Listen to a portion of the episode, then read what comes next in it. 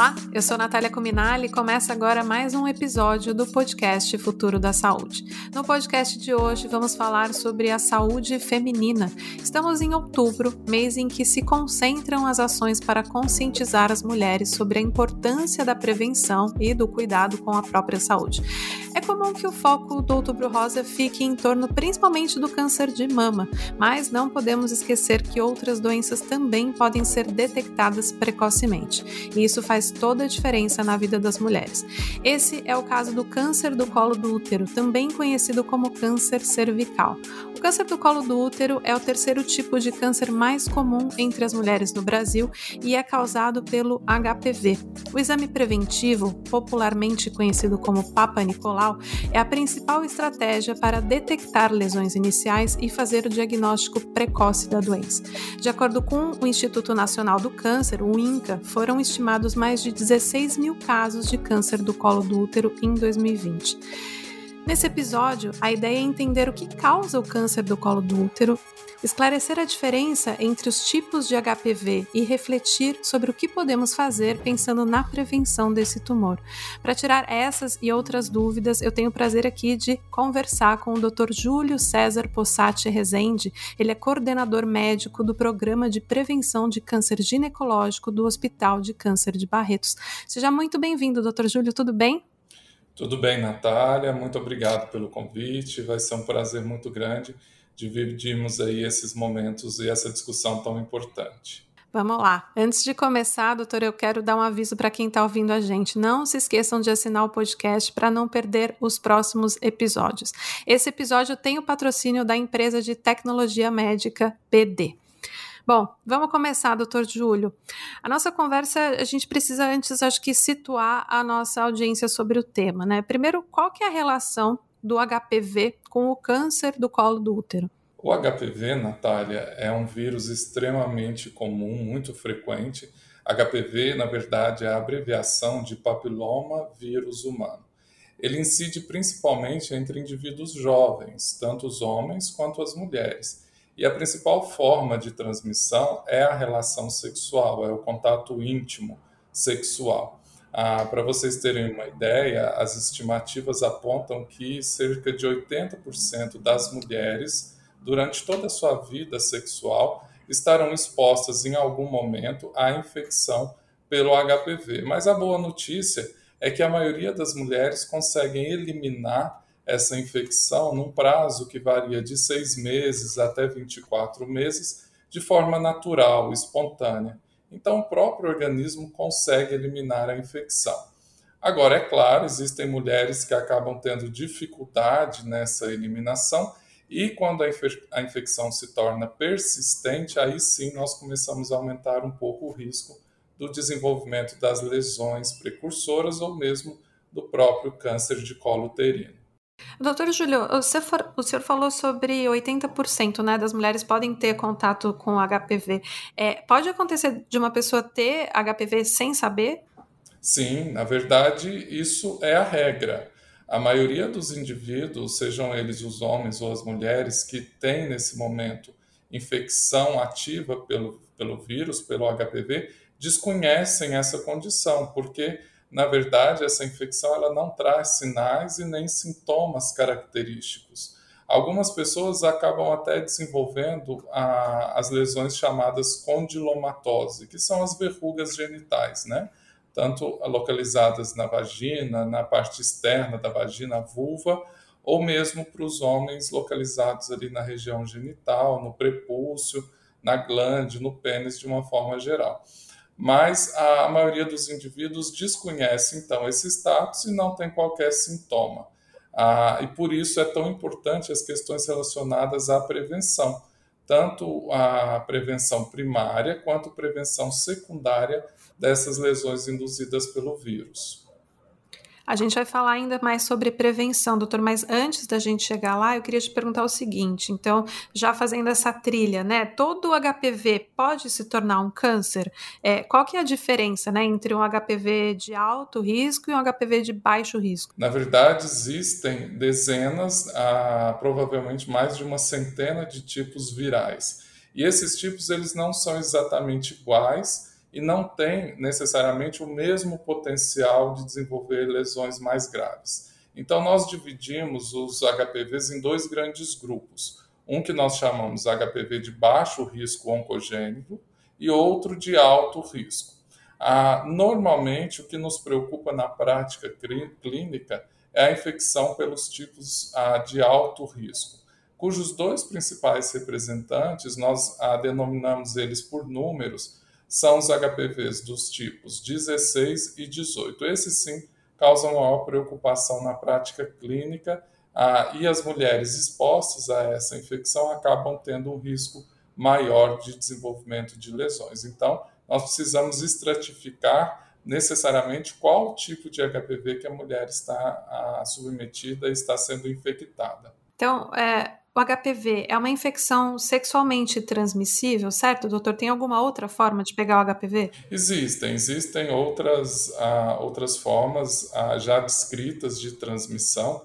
Você pode uh, encontrar infecção, por exemplo, sendo transmitida por meio de objetos, objetos compartilhados ali com contato íntimo, né? inclusive objetos do uso da prática sexual. Há também a possibilidade de transmissão vertical, que é aquela transmissão que se dá de mãe para filho no momento da gestação ou também ali no momento do parto. Mas é muito importante a gente ressaltar que essas outras vias ah, e modalidades de transmissão são raras. Ah, virtualmente 99% das vezes a transmissão se dá pelo contato íntimo sexual.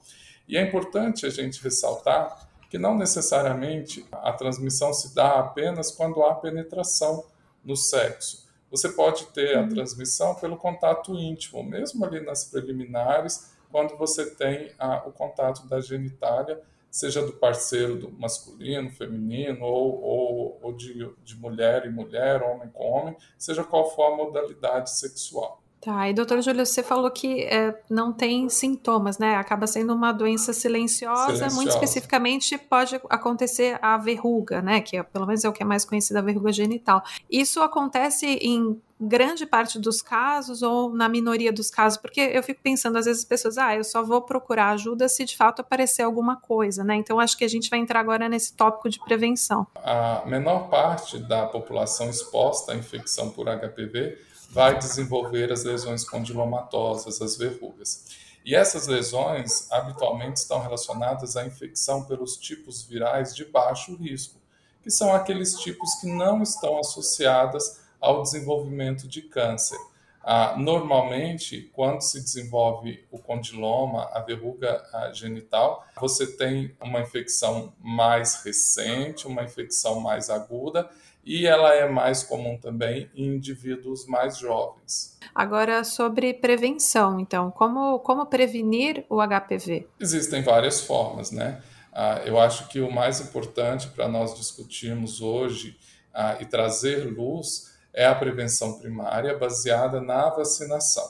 Ah, então, quando se fala em prevenção primária, Natália, nós estamos dizendo ah, de métodos que fazem com que a mulher ou mesmo o homem se afaste da possibilidade de adquirir o HPV. A vacinação é sem dúvida a principal. Hoje, nós já temos, na verdade, desde 2014, disponível no Sistema Público de Saúde brasileiro a vacina quadrivalente, que consegue nos, nos prevenir ah, contra quatro tipos de HPV. Os tipos mais importantes de alto grau 16 e 18 e dois outros tipos de HPV de baixo risco, o que também gera uma proteção contra o desenvolvimento das verrugas. Quem deve ser vacinado? Quem deve ah, receber a administração das doses de vacina?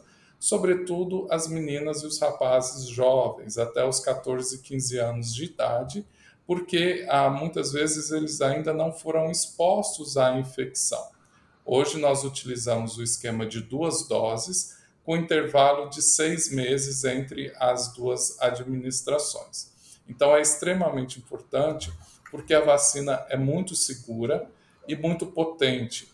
Todos os trabalhos, ah, e isso em diferentes cenários, diferentes países, mostram uma eficácia bastante alta no sentido de evitar o desenvolvimento das lesões mais graves e do câncer propriamente dito. Então, é função nossa, enquanto profissionais de saúde, é extremamente importante o papel dos pais no sentido de orientar e conduzir os seus filhos à vacinação. Bom, então isso é, é o primeiro passo e é fundamental. Doutor, antes da gente ir para o além disso, acho Sim. que eu tenho uma pergunta sobre essa questão da vacina.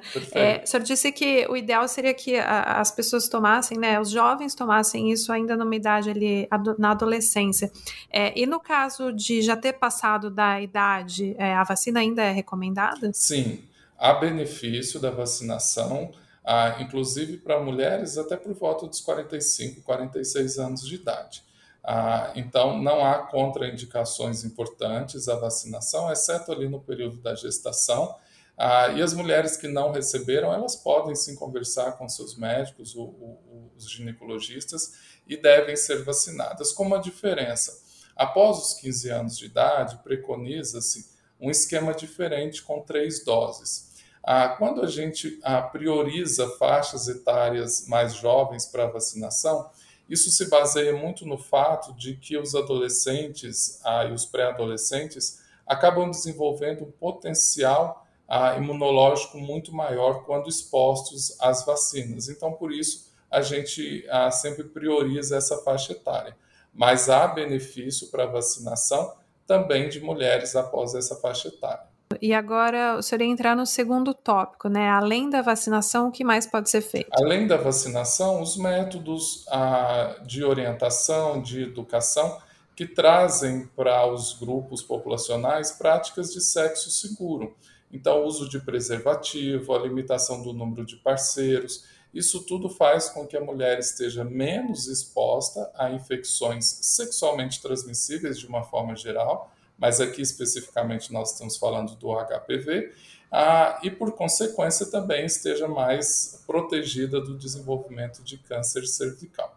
E agora eu citei na abertura a questão do Papa Nicolau, né, que é um exame que, pelo nome, assim, costuma ser bastante conhecido pelas mulheres. Qual que é a importância do Papa Nicolau para a detecção do HPV e a prevenção do câncer do colo do útero? Extremamente importante, Natália. Ah, nós estamos agora vivendo um momento bastante crucial nesse sentido, porque ah, essas atividades de prevenção em saúde, de promoção de saúde, foram muito impactadas ah, pela questão da pandemia Covid-19 e nós tivemos uma queda muito sensível, muito substancial da realização dos testes de prevenção, sobretudo o teste de Papa Nicolau. É um teste extremamente simples, barato, conhecido já pela maioria da população, que busca, na verdade, identificar células anormais, células atípicas, ah, que, que possam estar sendo descamadas ali do colo do útero da mulher. E essas células anormais, em última análise, elas podem representar a infecção pelo papiloma vírus humano.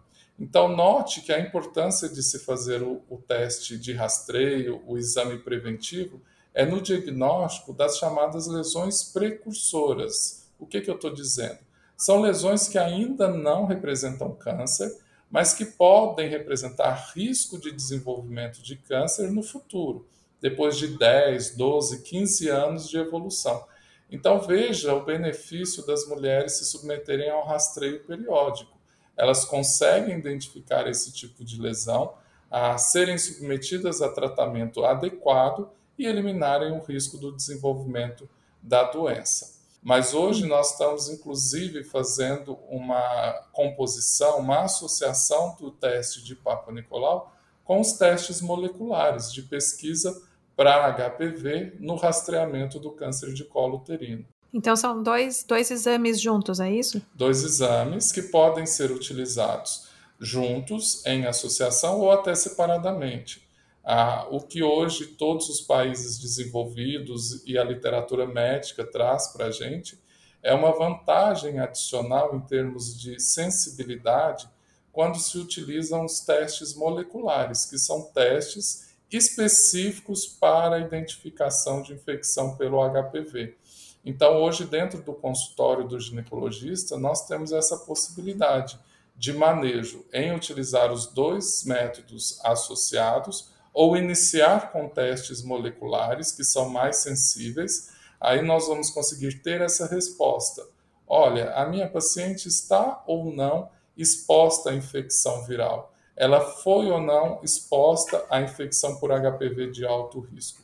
Se sim, ela é colocada dentro de um nível de risco aumentado e ela vai ser conduzida, seguida de uma forma toda especial, muito mais de perto, com visitas mais periódicas e algumas vezes indicado exames complementares, cujo principal é o exame chamado colposcopia, onde o especialista consegue avaliar com muito mais detalhamento o colo do útero e, em casos específicos, promover uma biópsia para a identificação ou não dessas lesões precursoras. E, doutor Júlio, quando o senhor diz é, desses testes moleculares, que eles são mais sensíveis é, para o público geral, assim, quer dizer que eles são mais precisos? Eles conseguem detectar as lesões, muitas vezes, em estágios mais precoces. São testes hoje habitualmente baseados em técnicas de PCR para detecção do DNA viral porque a, a, comparação que nós precisamos fazer é a seguinte: o Papa Nicolau identifica células doentes,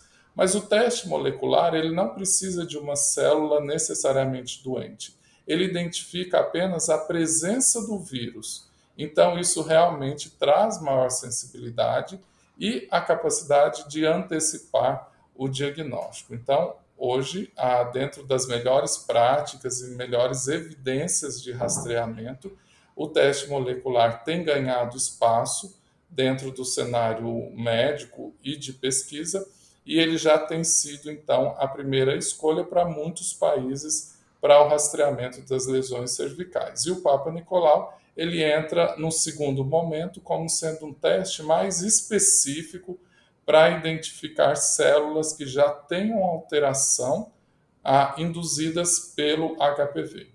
Agora, doutor, trazendo o tópico que o senhor mencionou, né? As pessoas deixaram de fazer check-up, de fazer rastreamento por causa da pandemia, né? Isso está sendo sentido em todas as áreas. Já é a hora de voltar, né? Na verdade, estão atrasadas. E de quanto em quanto tempo as mulheres devem ter é, esse check-up de rotina? Ah, perfeito. Nós precisamos retomar essas atividades de rastreamento, de cuidado com a saúde feminina você muito bem disse no início da sua fala sobre Outubro Rosa. Nós temos que implementar rastreio de câncer de mama, implementar rastreio de câncer ginecológico também. No intervalo de realização dos exames e a idade na qual a gente precisa iniciar esses exames é variável. Ah, de uma forma geral, a gente precisa definir qual exame nós vamos utilizar. Se nós vamos utilizar o teste tradicional, preventivo, Papa Nicolau, o que se indica é que o rastreio priorize mulheres entre os 25 e 64 anos de idade. Essa é a principal faixa etária, porque é a idade em que a mulher está mais exposta às lesões induzidas pelo HPV, as lesões mais graves. Ah, e de uma forma geral, eu devo realizar o Papa Nicolau anualmente, e após dois exames negativos com intervalo de um ano, o meu médico está apto a me liberar a realizar o exame a cada três anos. Então, eu não preciso indefinidamente ficar realizando o Papa Nicolau todos os anos. Agora, se eu tenho a possibilidade de rastreio baseado em testes moleculares, esse rastreio também pode ser iniciado aos 25 anos de idade, mas a vantagem principal é que, ao ter um resultado negativo, ou seja, eu não estou infectado, pelo HPV de alto risco, eu posso realizar um teste a cada cinco anos. Então, eu consigo alargar essa periodicidade, eu consigo a, entregar um prazo maior para a realização dos testes de rastreio. O que, evidentemente, não significa que a mulher não deva visitar o seu médico ginecologista todos os anos, porque há outras questões a serem abordadas. Mas o rastreio, o teste especificamente, ele pode ser feito numa periodicidade maior. No caso da detecção do HPV no consultório, qual que é o próximo passo, né? Como que vai ser o tratamento? A, a detecção do HPV dentro do consultório, primeiro é importante a gente ressaltar que é, a, a gente deve solicitar sempre pesquisa para os tipos de alto risco, porque existem testes que fazem pesquisa para identificar outros tipos virais mais benignos, e esses na prática clínica não têm importância. Então, vamos supor que o clínico ofereça um rastreio para HPV de alto risco e ele tem um teste positivo. Essa mulher precisa ser melhor avaliada na tentativa de identificar e diagnosticar lesões induzidas pelo HPV. Então, é importante, nesses casos, o exame de colposcopia, que eu já havia citado, e o especialista uhum. vai definir ali na hora se há indicação de biópsia ou não. No encontro de lesões no colo do útero, a biópsia pode responder se há presença de lesão precursora e se há risco de câncer no futuro. Se sim, esse diagnóstico está estabelecido, aí nós vamos promover um tratamento muito simples, ah, onde se, se realiza a retirada dessa área lesionada, alterada, e depois um segmento bastante criterioso. Isso faz com que a mulher esteja afastada, então, do risco do desenvolvimento de câncer mais à frente. Certo. E as mulheres que têm esse HPV de alto risco, é, qual que é o risco delas terem o câncer do colo do útero? Depende, Natália. Ah, como quase tudo em medicina, né? Ah, depende de outros fatores, porque você simplesmente ter infecção por HPV, ah, isso não traz para a gente um grande sobressalto ou um grande risco. Vai depender do tipo viral que ela está infectada. Então, normalmente, ah, hoje em dia, nós optamos por testes que já trazem ah, um detalhamento que a gente chama de genotipagem. Então, faça um teste com genotipagem e você já vai saber, olha, sim é HPV de alto risco e qual tipo ela está infectada. Se ela está infectada pelos tipos 16 e 18 principalmente, ela tem um risco adicional e aí ela vai precisar ser acompanhada mais de perto.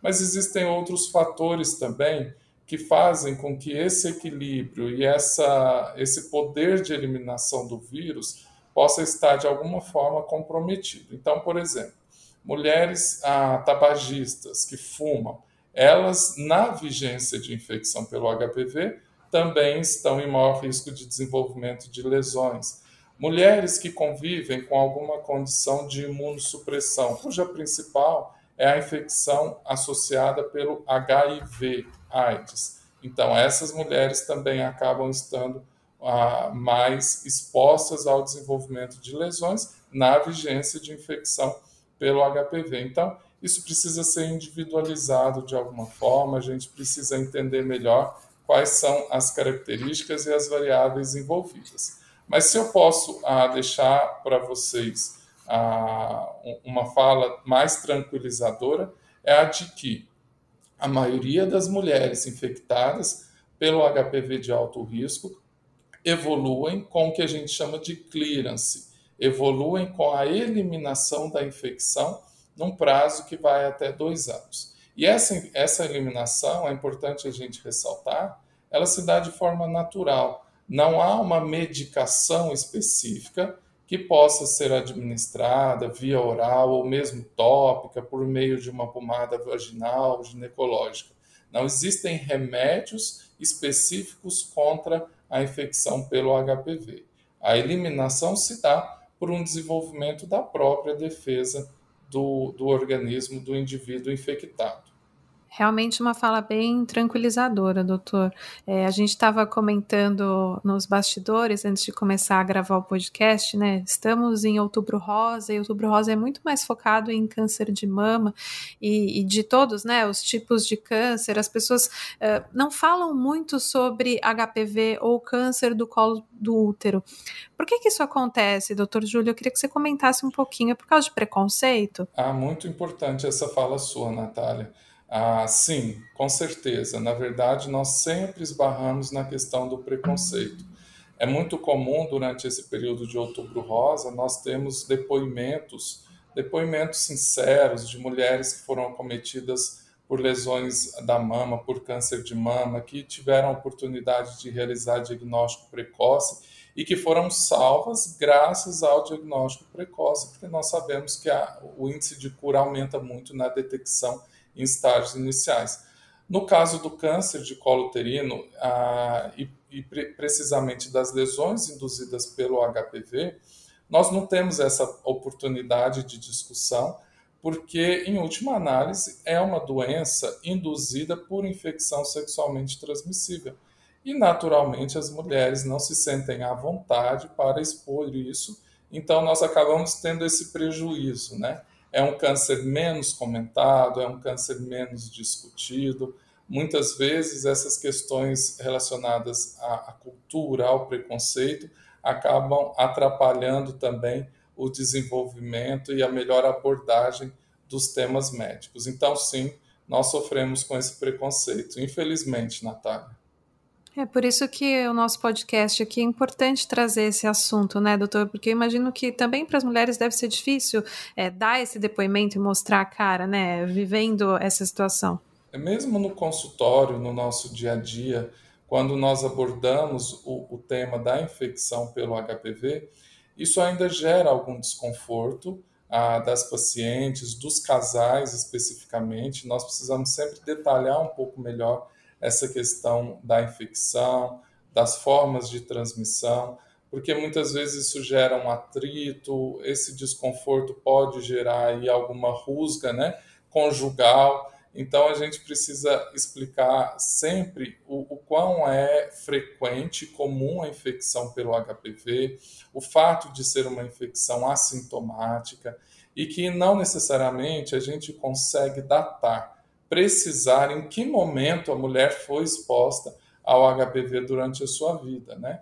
Ah, e aí trazer uhum. esse assunto com mais naturalidade desmistificar um pouco essas questões relacionadas a infecções sexualmente transmissíveis, porque a educação aqui é uma arma muito valiosa e fundamental. E a falta da discussão, a falta do diálogo de qualidade, a, uma discussão mais aberta, faz com que muitas vezes a gente não consiga transpor essas barreiras e a gente ainda tenha tantas mulheres ah, brasileiras ah, submetidas a uma doença que virtualmente poderia ser erradicada ou pelo menos a tornar-se um evento raro, porque é uma doença totalmente prevenível e nós não deveríamos ter nenhuma brasileira morrendo por câncer de colo uterino. Bom, a gente falou, né? Todo mundo fala bastante de câncer de mama. Eu queria que você falasse um pouquinho do câncer de colo uterino.